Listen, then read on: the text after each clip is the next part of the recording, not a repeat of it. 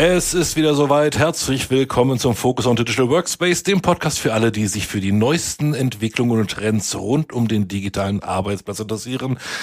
Mit dabei, wie immer, Thorsten Koch. Ich grüße dich. Servus Fabian, hi. Schön, dass wir wieder zusammen heute eine neue Folge Focus on Digital Workspace aufnehmen. Ich freue mich auch, ganz besonders übrigens darüber, weil wir ja heute eine eher, hm, ich will mal sagen, technischere Folge haben als sonst, denn heute wollen wir ja über tatsächlich über ein ein Produkt reden. Ich, ich glaube, das kann man schon so sagen. Und dafür haben mhm. wir. Es geht um. Äh, das können, können wir diesmal schon relativ schnell lüften. Machen brauchen wir gar nicht so um den heißen Brei reden. Es geht heute um Windows 365. Hä? Was? Windows Jupp. 365. Genau, du wunderst dich jetzt wahrscheinlich, hä, gerade war doch noch Windows 10, eben das Windows ja. 11 und jetzt machen wir auf einmal einen Versionssprung von 300, äh, ja, so schnell bin ich nicht in Mathe, aber Versionen nicht ganz so, Toko, entspann dich. Mhm. Es, es, wird, es wird einfacher, als du denkst, hoffe ich zumindest. Aber für den schweren Part haben wir einen Gast dabei, habe ich uns einen Gast mitgebracht. Und zwar herzlich willkommen Philipp Kohn. Servus Philipp. Ja, ähm, hi Fabi, hi Thorsten. Freut mich, dass ich heute hier dabei sein kann. Und ich habe richtig Bock, da ähm, mit euch ein bisschen über das Thema zu sprechen. Ähm, ja, und äh, so vielleicht erzähle ich ein bisschen was über mich. Ähm, genau, hätte ich nämlich gerade vorgeschlagen. Stell dich doch mal ganz kurz vor, dass die Zuhörer auch wissen, wer denn heute hier neben uns sitzt. Ja, gerne. Ähm, Philipp Kohn mein Name, bin 43 Jahre, begrüße euch aus meinem schönen Homeoffice in Heilbronn. Ähm, ich arbeite bei der SVA, bin dort äh, Cloud-Architekt und ähm, seit 2011 habe ich das Glück, schon bei Arbeitgebern zu sein, wo ich mich mit Cloud-Themen beschäftigen darf. Ähm, historisch gesehen, deswegen passt es auch ganz gut mit Windows 365 habe ich mal mit den nativen Remote Desktop Technologien von Microsoft zu tun gehabt, also Remote Desktop Server oder wie man historisch gesagt hat, Terminal Services. Und ähm, da hat Microsoft ja die letzten Jahre einiges an ähm, Technologien umgebaut, ähm, aber nicht mehr eben in den On-Premises-Varianten, sondern in den Cloud-Varianten Azure Virtual Desktop und jetzt auch Windows 365. Ja, mega. Aha hat das dieses 365 dann irgendwas zu tun mit diesem Microsoft 365? Gehört es da auch in diese Ecke Sparte oder in die Wolken da oben rein oder wie? Was, was verbirgt sich hinter Windows 365? Sehr gute Frage und du bist äh, schon auf der richtigen Spur unterwegs. Und äh, zwar hat Microsoft für den äh, Windows 365 Service auch einen kleinen Nickname eine äh, Windows 365 Maschine wird auch Cloud PC genannt. Äh, und ähm, da könnte man sich sozusagen schon ein bisschen was ableiten davon. Und ähm, ja, äh, da gibt es eine sehr starke Integration in Microsoft 365. Ähm, aber ich glaube, da können wir ja jetzt die nächsten Minuten hier heute mal ein bisschen drüber reden. Ja, sehr gerne, auf jeden Fall. Ähm, du hattest jetzt ja schon äh, kurz kurz erwähnt, die Microsoft-Historie, so mit Terminal-Server und Bereitstellung äh, von, von Desktop, aber auch Applikationen. Ähm, klar, wir kennen natürlich die Microsoft eigenen Bordmittel, Remote Services. Ähm, aber ist ja kein Geheimnis, ähm, eine VMware mit Horizon und eine Citrix mit Virtual Apps und Desktop äh, machen das ja, sind ja da auch schon in den 90ern, auf den Zug Bestimmt, ja. Genau. Und äh, bieten ja quasi halt alle diese diese Möglichkeiten an Windows, ähm, sage ich mal, für ähm, eine Anzahl Nutzer zur Verfügung zu stellen, ohne dass der Nutzer selber eigentlich halt so ein System halt braucht, sondern mhm. quasi halt über einen Browser oder über irgendeine Applikation dann auf ein fremdgesteuertes äh, Windows-Betriebssystem kommt, um dort natürlich die Arbeit zu verrichten. Ähm, ist Windows 365 dann genauso, nur dass ich eben den, das Betriebssystem nicht bei mir im RZ hoste, sondern es von Microsoft in Azure gehostet wird oder, oder wie differenziert sich das? Da ähm, äh, ist die Frage genau in die richtige Richtung gestellt, weil Windows 365 ähm, sich eben nicht ähm, messen lassen möchte mit den gängigen und marktetablierten VDI-Lösungen, ähm, weil die Lösungen wie jetzt VM Horizon oder Citrix, die haben sehr, sehr viele Vorteile und äh, sind auch technisch sehr weit fortgeschritten. Aber auch selbst ein äh, Citrix Cloud-System braucht immer noch ein fachspezifisches Know-how. Also als Beispiel äh, im Bereich Citrix, aber auch im Bereich Azure Virtual Desktop, also nativ von Microsoft, ähm, haben wir immer die Themen äh, Networking äh, in, in Azure mit am Start ähm, und äh, Deployment, Applikationsbereitstellung und dergleichen. Und Windows 365 geht hier ein bisschen anderen Weg. Und das ist auch ein bisschen ein anderer ähm, Bereich, der hier angesprochen werden soll. Kollegen, die jetzt zum Beispiel im Microsoft Intune unterwegs sind, ähm, also ich sag mal äh, modernes Applikationsmanagement, werden mit dem Cloud PC mit Windows 365 sofort eine helle Freude haben, weil man den Part der Infrastrukturverwaltung ähm, gar nicht mehr selbst managen muss. Das übernimmt Microsoft für einen. Und ähm, Windows 365 wird nahezu vollständig aus Intune, äh, aus den bekannten Intune Management-Konsolen heraus verwaltet. Beantwortet das deine Frage? Wird es da ein bisschen klarer damit? Ja, äh, auf jeden Fall. Jetzt ähm, fällt mir natürlich auch als ähm, Gamer so sofort ein, die, äh, das, das, das Stadia-Konzept von, von Google ja, quasi. Absolut, ähm, ja. Dass man halt so, so eine, so eine Gaming-Plattform oder, oder ein, ein Gaming PC oder es ist ja egal, wie man es jetzt nennt, aber auf jeden Fall eine Möglichkeit bietet, ähm, ein, ein High-End-Rechner irgendwo aus der Ferne zu, zu konsumieren, zu nutzen, damit ich dort meine geilen Spiele drauf zocken kann, weil ich eben vielleicht nicht die finanziellen Möglichkeiten habe, hier mir so einen krassen Gaming-PC hinzustellen mit einer krassen Grafikkarte, sei es nun von Nvidia oder AMD oder wem auch immer. Und da hatte ja Google vor ein paar Jahren halt mit, mit Stadia versucht, äh, eine, eine Alternative anzubieten. Ich bin mir gar nicht mehr sicher, ob Stadia überhaupt noch existiert oder ob Google das wieder eingestampft hat. Aber im Endeffekt, wenn ich das jetzt einfach mal so, so betrachte, könnte ich sagen, dass das ist auch die Richtung für Windows 365. Nur, dass es halt dort jetzt nicht um, um Gaming geht, sondern erstmal klassisch, ich biete dir ein Windows-Betriebssystem an, das kennst du, das magst du und hier konsumiert es doch quasi äh, aus der Cloud. Ja, ähm, Stadia ist ein gutes Beispiel für. Ähm, tatsächlich ähm, ist Microsoft, wie so oft, ähm, nicht der ursprüngliche Erfinder des Konzepts, ähm, sondern adaptiert sozusagen Ideen, die auch bereits am Markt bestehen. Ähm, und äh, neben Stadia gab es ja relativ viele Anbieter, auch teilweise regionale Anbieter, äh, die so Gaming-Maschinen as a Service angeboten haben. Und man kann sich das genauso vorstellen. Im Endeffekt ist es ein Fett-Client, wenn man jetzt in Hardware denkt ähm, und man nimmt diese Hardware-Maschine und mietet sich diese an äh, und konsumiert diese. Ähm, der Unterschied dabei ist aber, dass die Maschine ähm, dauerhaft läuft. Solange keine Updates laufen, ähm, ist diese Maschine permanent angeschaltet. Ähm, natürlich hat Microsoft hier Stromsparmechanismen im Hintergrund, ähm, aber die Apps sind noch am Laufen. Wenn ich jetzt ein Word geöffnet hätte, steht mein Cursor noch an der, genau an derselben Stelle und dergleichen.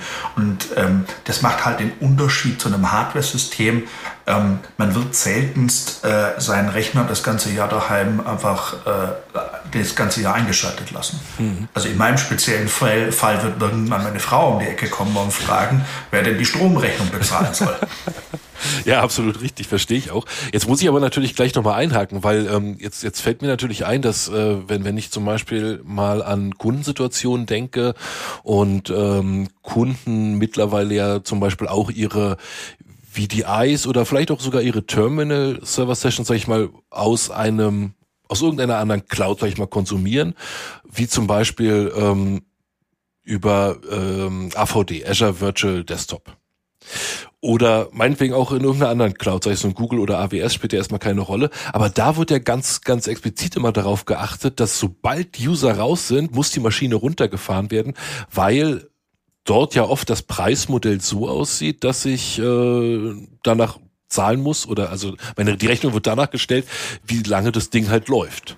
Genau, nach Konsum. Ja, Genau. also im Azure-Kontext wird ja häufig von Consumption gesprochen, also dem Verbrauch.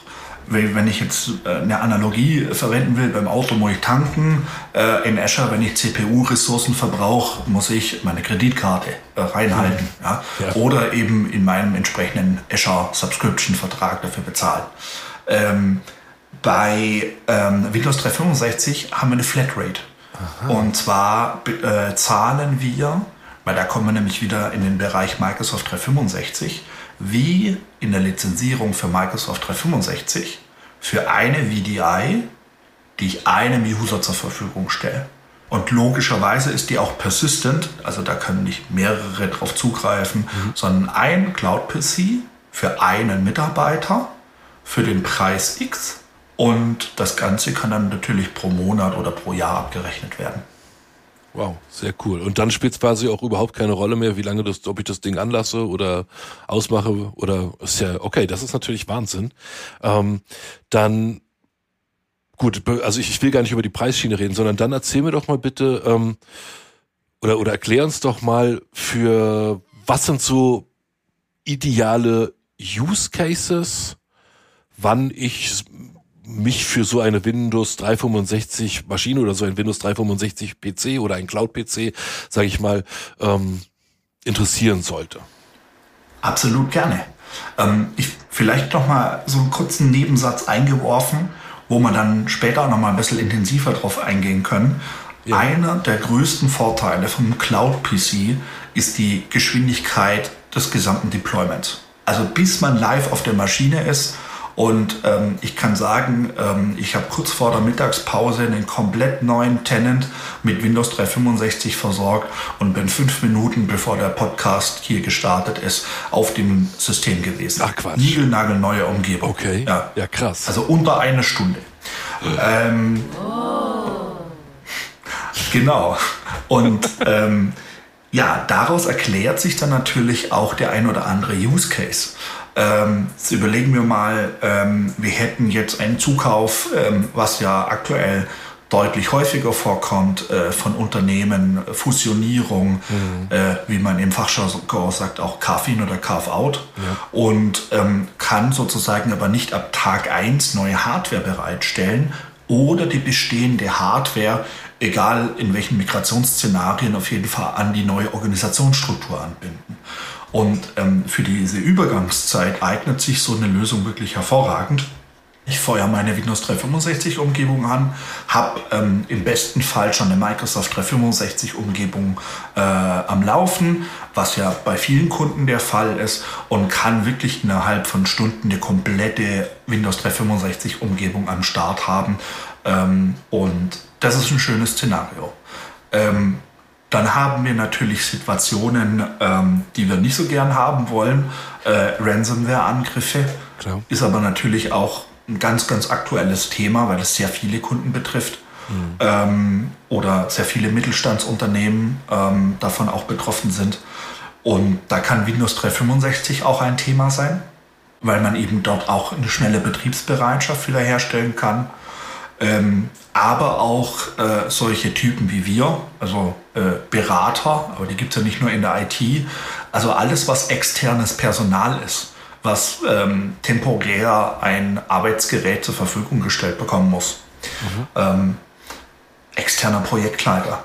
Teilweise, je nach Compliance-Anforderung, haben die externen Projektleiter ja äh, Notebooks äh, durch die Gegend geschickt bekommen äh, und sind dann mit zwei oder drei Notebooks für verschiedene Kundenumgebungen äh, in der Tasche rumgelaufen. Ja.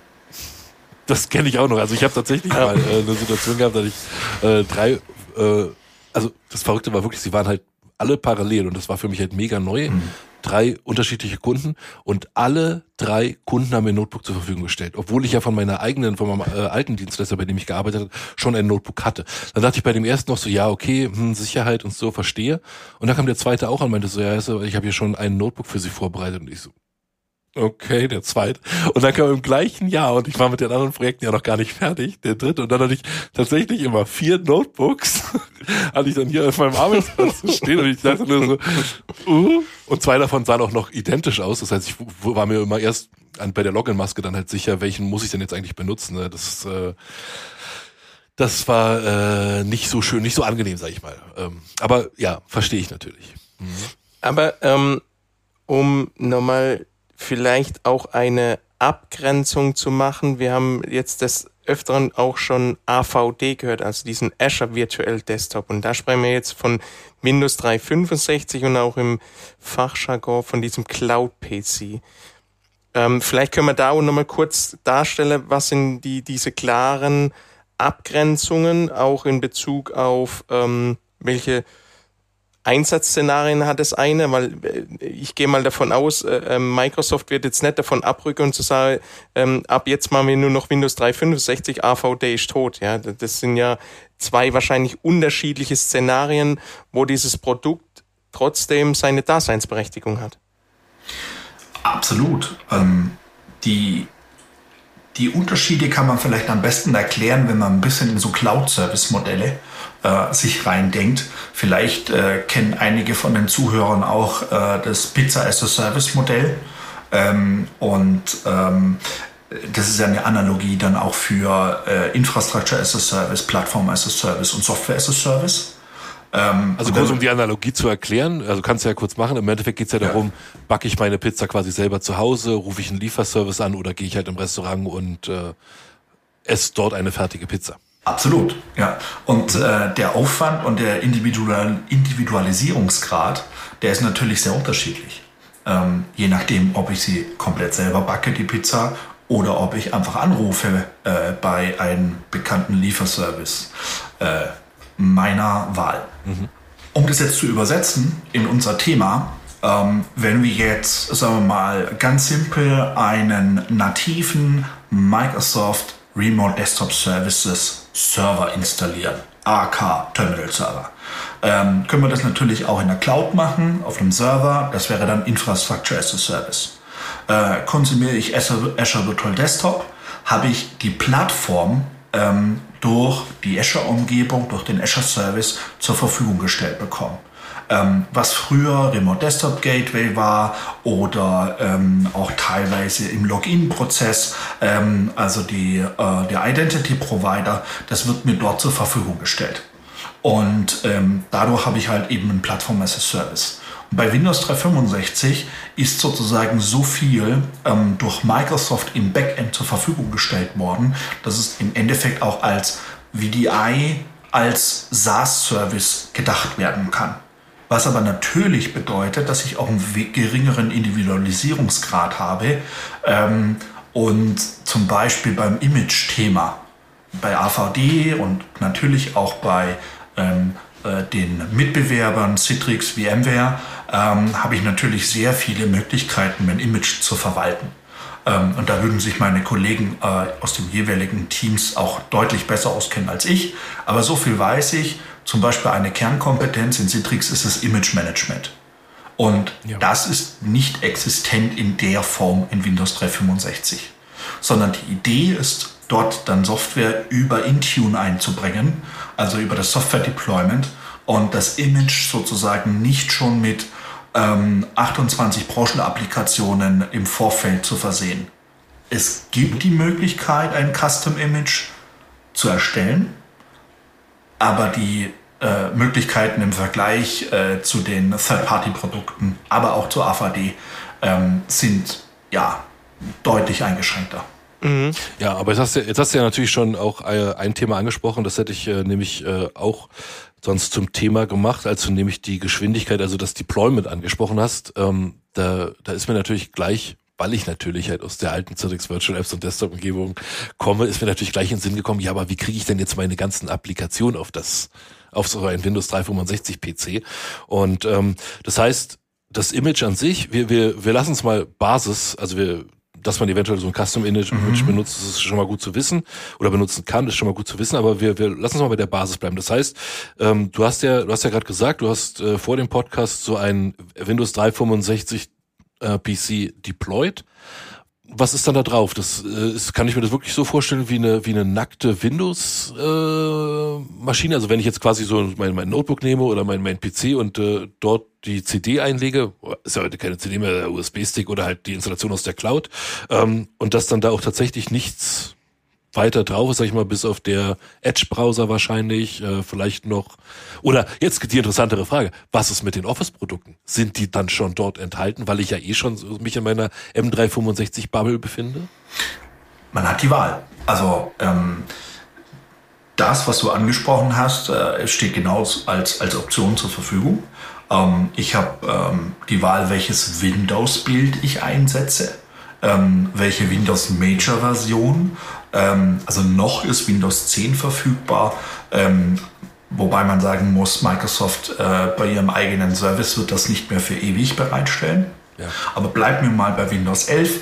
Ähm, da habe ich äh, die aktuell supporteten Windows-Builds ähm, und einmal das Ganze mit Microsoft 365 Apps for Enterprise, mhm. also der Subscription-Version von Office, ja. äh, und einmal ohne. Und das sind die äh, Auswahlmöglichkeiten im Groben und Ganzen der vorgefertigten äh, Builds.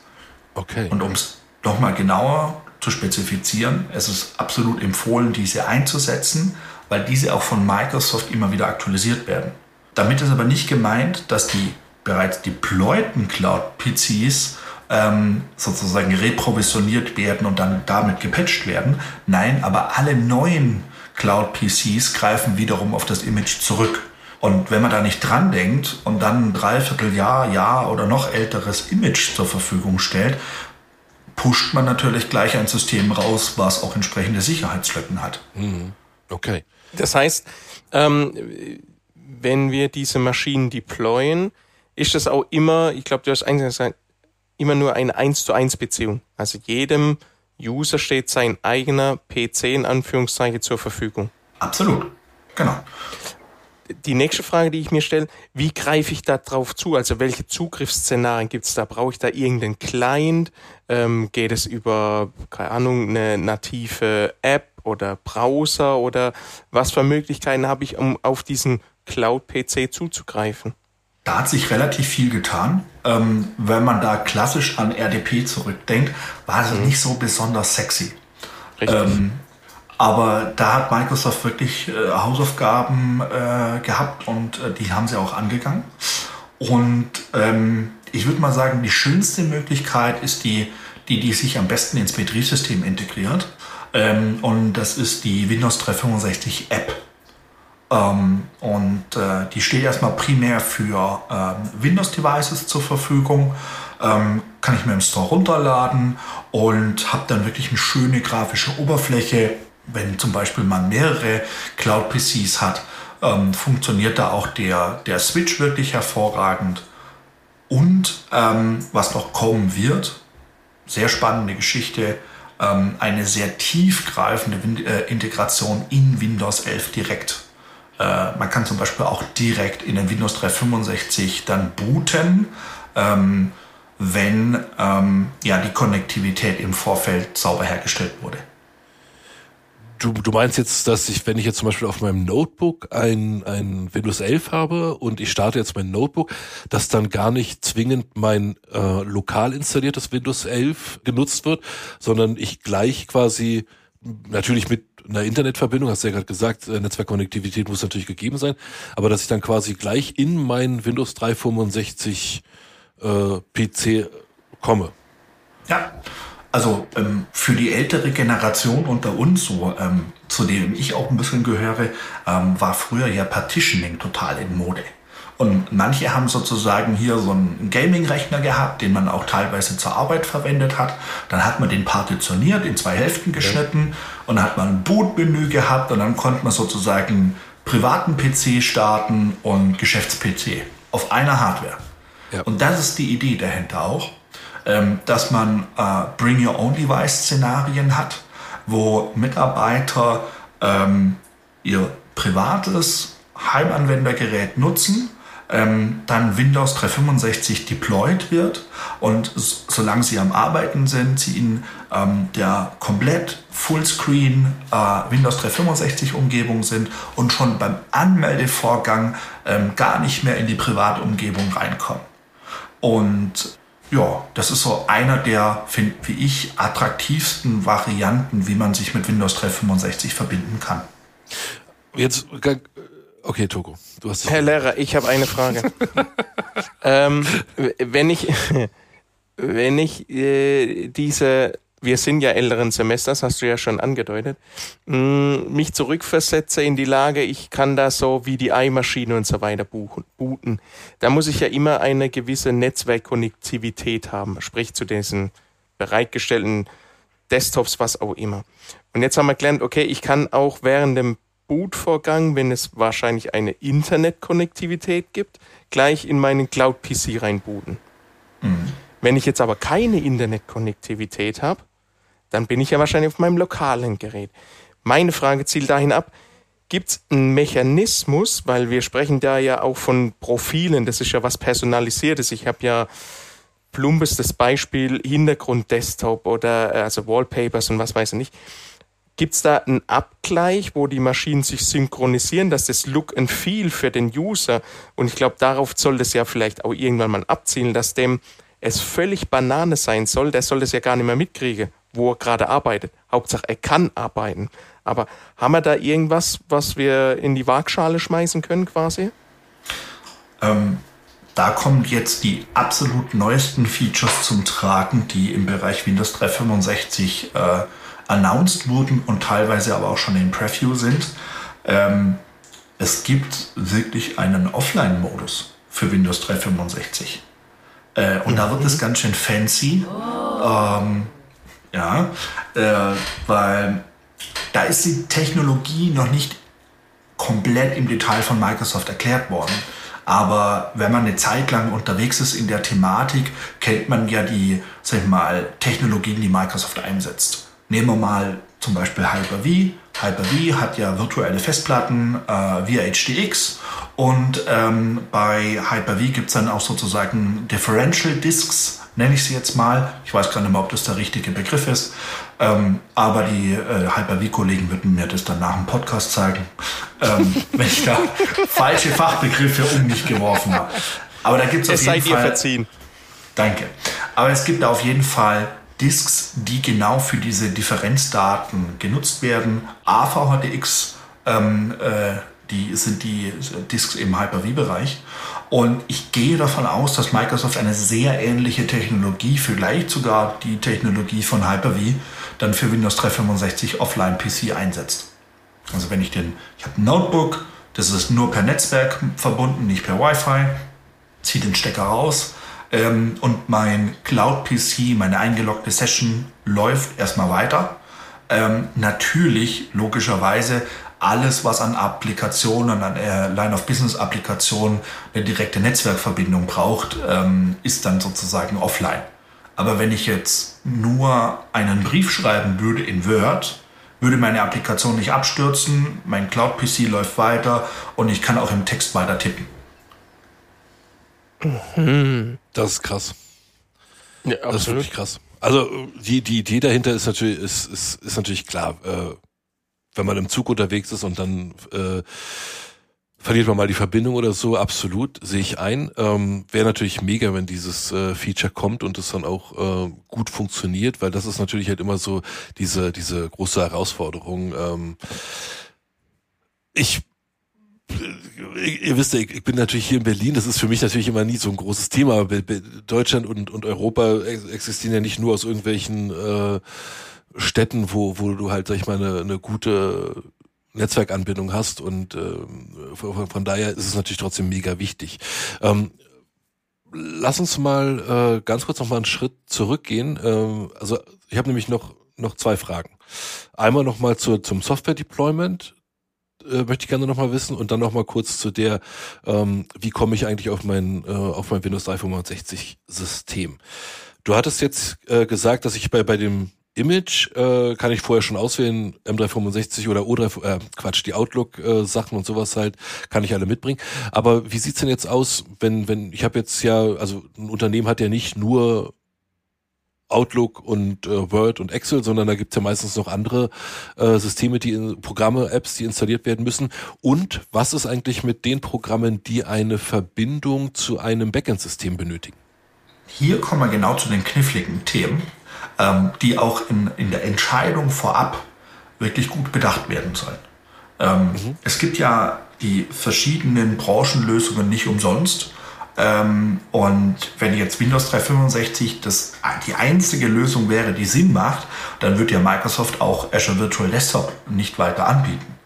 Ähm, ja. Und da muss man so ein bisschen jetzt Stück für Stück arbeiten. Nehmen wir als Beispiel ganz, ganz klassisch, wir haben SAP, SAP GUI.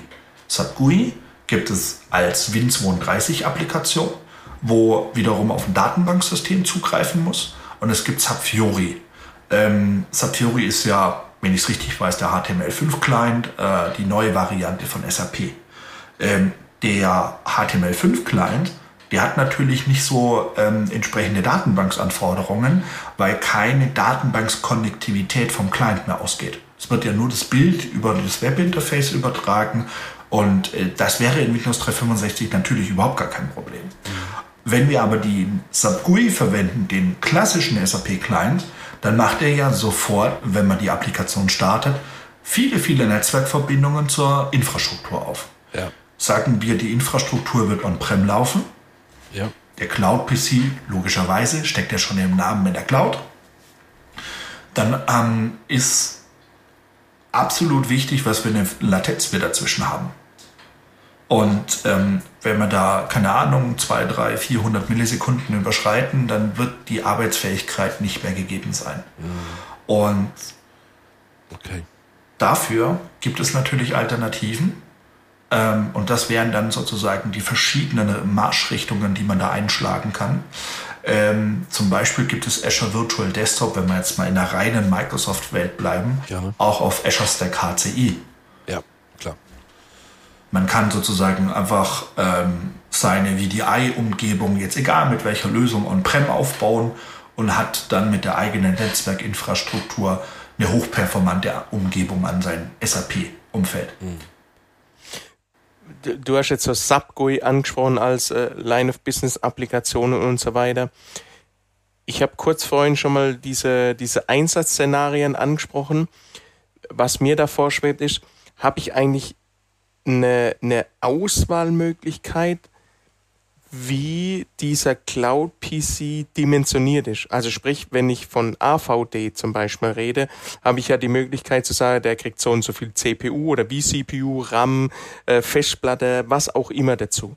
Und ähm, einen Schritt weiter gedacht, wenn ich ähm, an Third-Party-Tools wie zum Beispiel eine Citrix, eine Horizon und vielleicht auch irgendwann mal AVD, wenn es mal richtig umsetzen, so Grafikkartenthemen auch noch mit dazu packe. Ja? Also sprich, dass ich da auch so äh, äh, Rendering Informationen oder ähm, Applikationen habe, die viel Grafikpower brauchen und so weiter.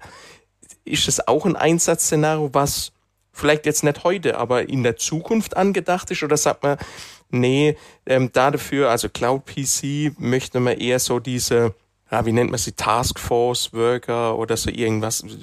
Gibt's da irgendwelche Unterschiede? Da kommen wir ganz kurz zurück auf ein Thema, was wir ja schon kurz angeschnitten hatten. Wir hatten ja über die Lizenzierung gesprochen. Mhm. Und äh, die Lizenzierung funktioniert bei Windows 365 nach T-Shirt-Größe. Also T-Shirt-Größe verwenden wir ähm, im Fachjargon häufig für die Größe und das Sizing einer VM. Und die ist fest zugeschnitten nach der Lizenz bei Windows 365. Man kann ein äh, Windows 365 System upscalen, ähm, mittlerweile auch downscalen. Das ging am Anfang nicht. Muss dafür aber natürlich dann die entsprechende andere Variante der Lizenz dem User zuweisen. Weil die Zuweisung funktioniert immer über den Anwender, ein Cloud-PC pro Anwender. Deswegen wird da auch die Lizenz angeheftet an, den, an das User-Objekt.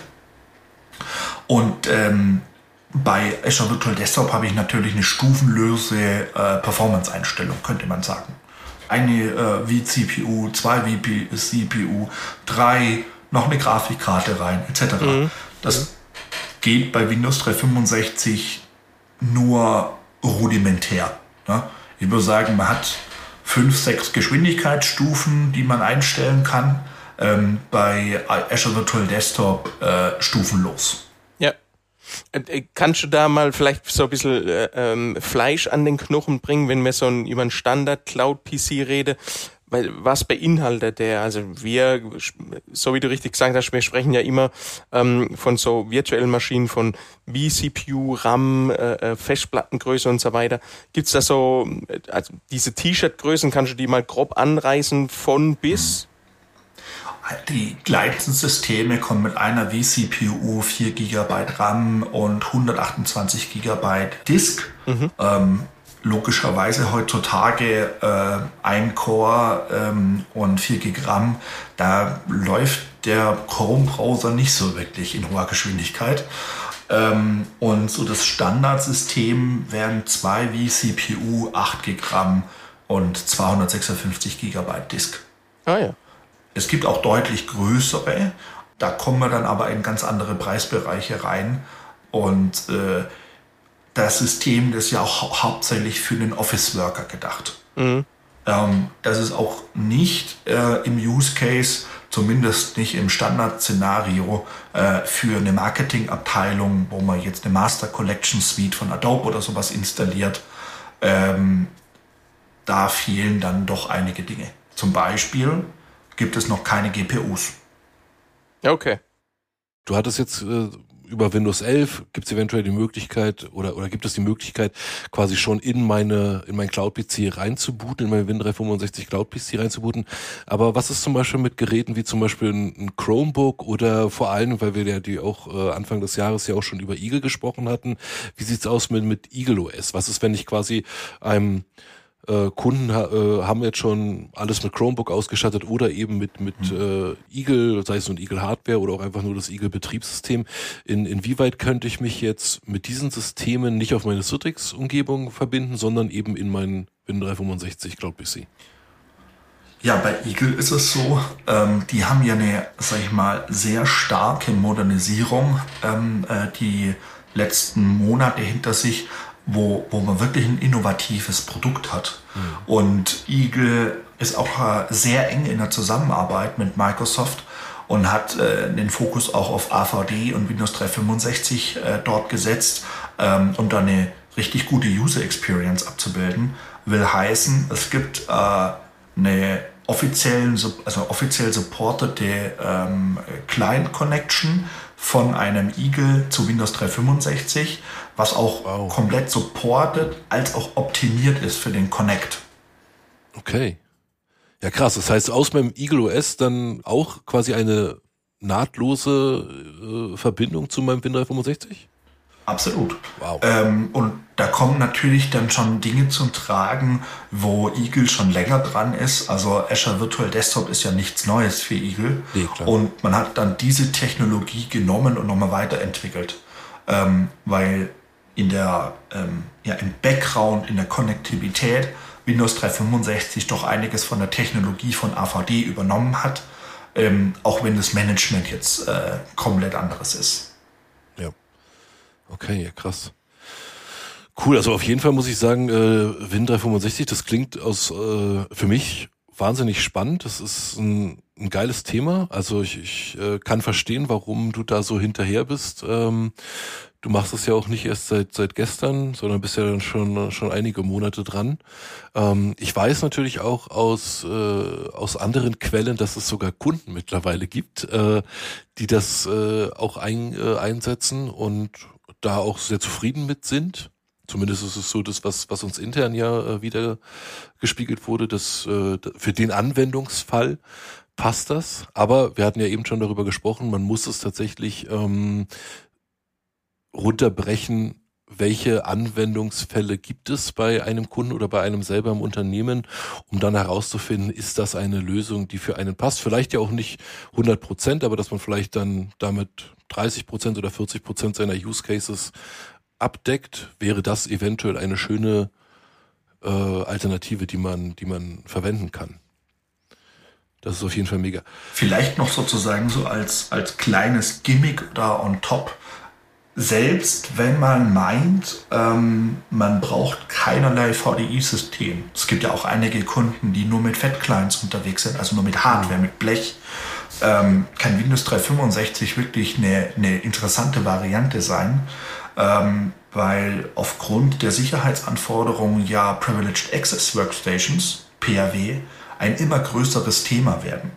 Und die Frage ist, wie schützt man seine Cloud-Administration?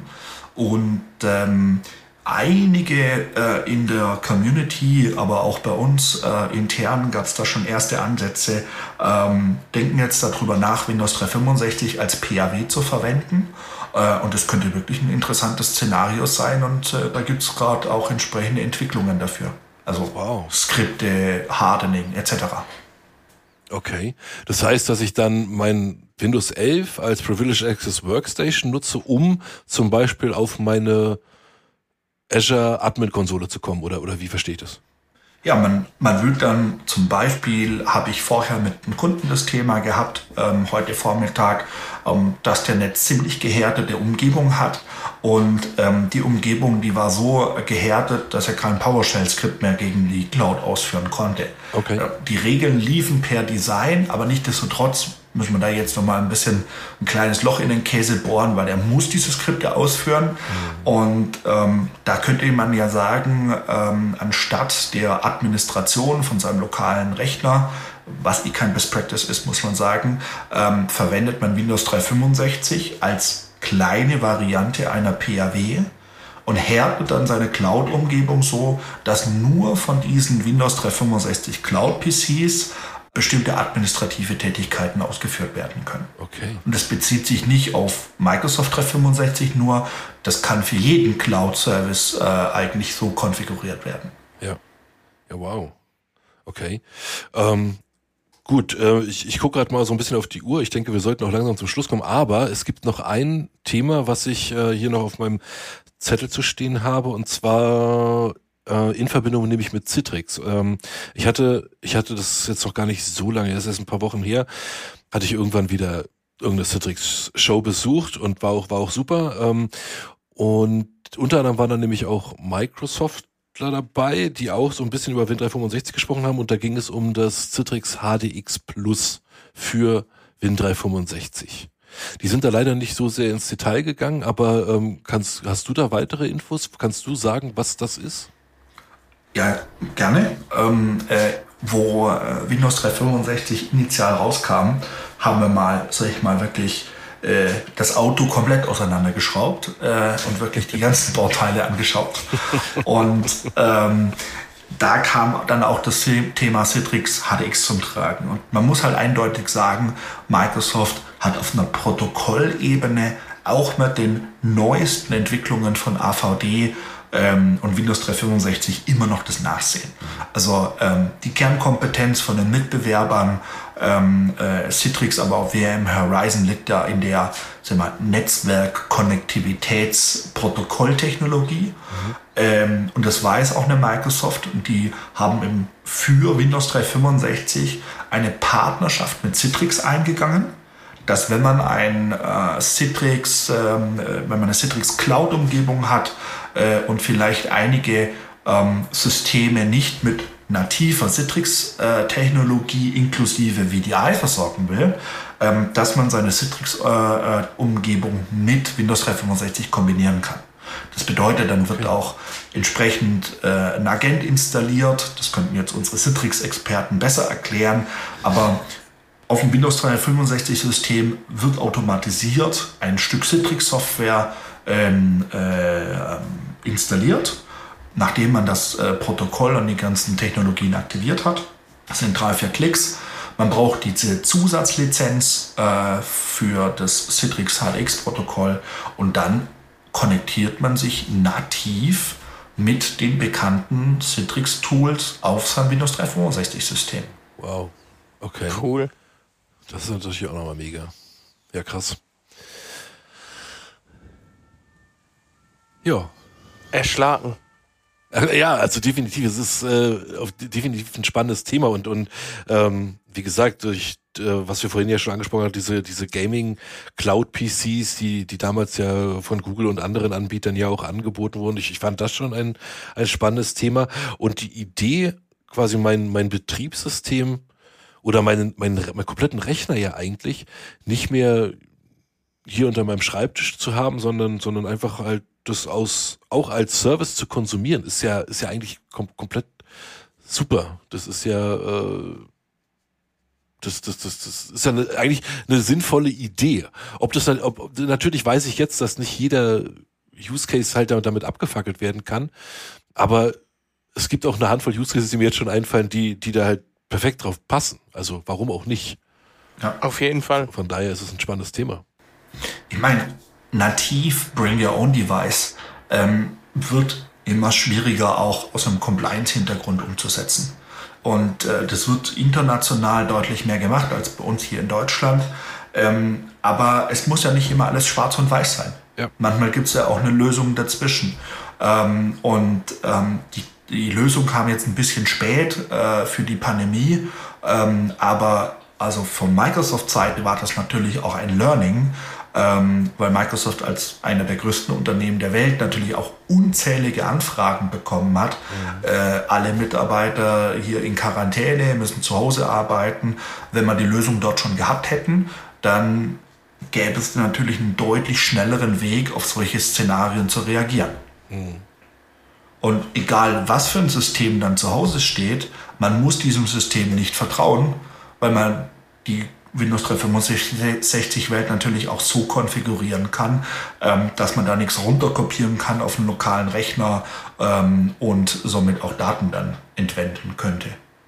Ähm, äh, eingangs hast du schon gesagt, aber eine brennende Frage habe ich noch zum Fastschluss. Ähm, Verwaltung wird ja äh, über Intune gemacht, ähm, mhm. aber wir kennen es ja aus der klassischen Welt. Wir sprechen ja gut, wir driften so langsam ab, aber äh, immer so, die Maschine müssen Domain-Joint sein. Also sprich einer Active Directory-Domäne zugehörig.